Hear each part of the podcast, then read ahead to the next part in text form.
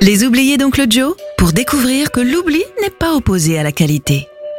Les oubliés d'Oncle Joe. Bonjour à toutes et à tous.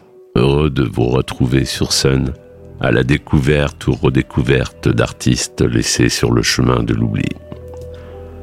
Plus proche de la troupe de théâtre que du groupe rock, Au bonheur des dames reste la référence de ceux qui manient l'humour potache et le rock'n'roll. Dirigé par deux anciens pingouins, Thierry Vincent et Dominique Blanc-Francard, le groupe reprend le désormais célèbre Oh les filles des pingouins, un titre qui va les propulser au sommet de la popularité. L'aventure débute quelques années plus tôt, au sein de Yo, groupe sérieux de pop musique progressive chantant en anglais. Ceux-ci préfèrent se consacrer à un répertoire rock twist, style chaussettes noires, cachant ce penchant derrière le paravent d'un humour systématique. Le répertoire mêle les originaux et les reprises.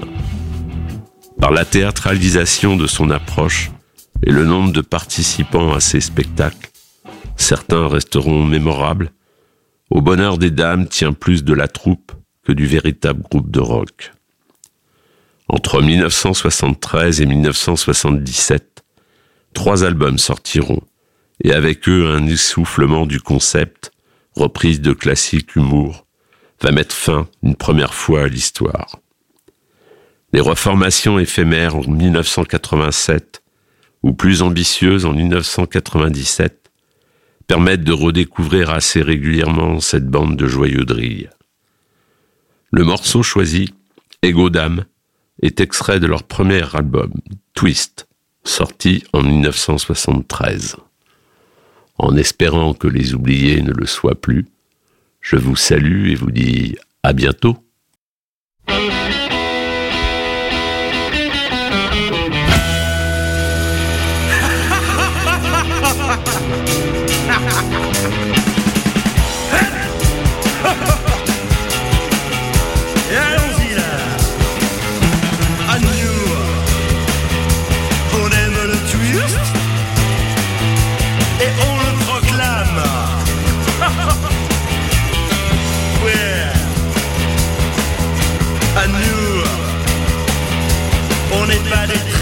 Yeah.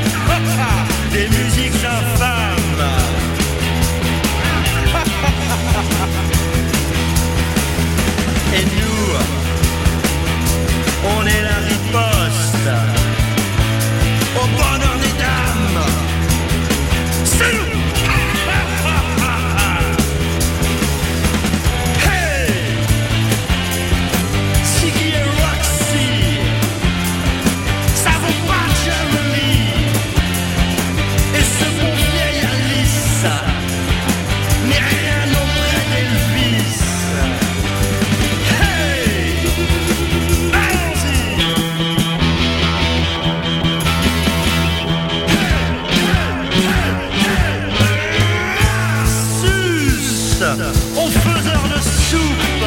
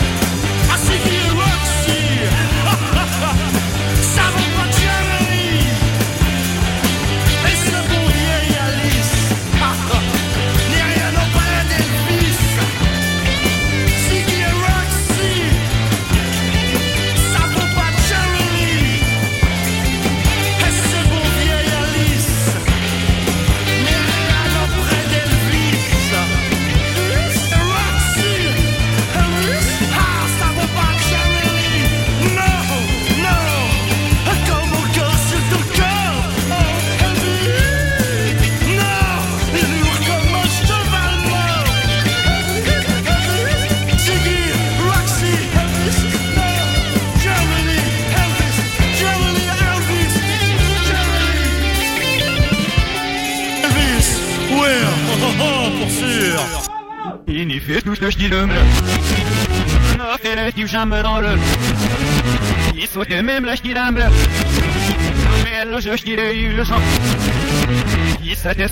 bien Retrouvez le podcast et la playlist d'Oncle Joe sur myson et le sonunique.com.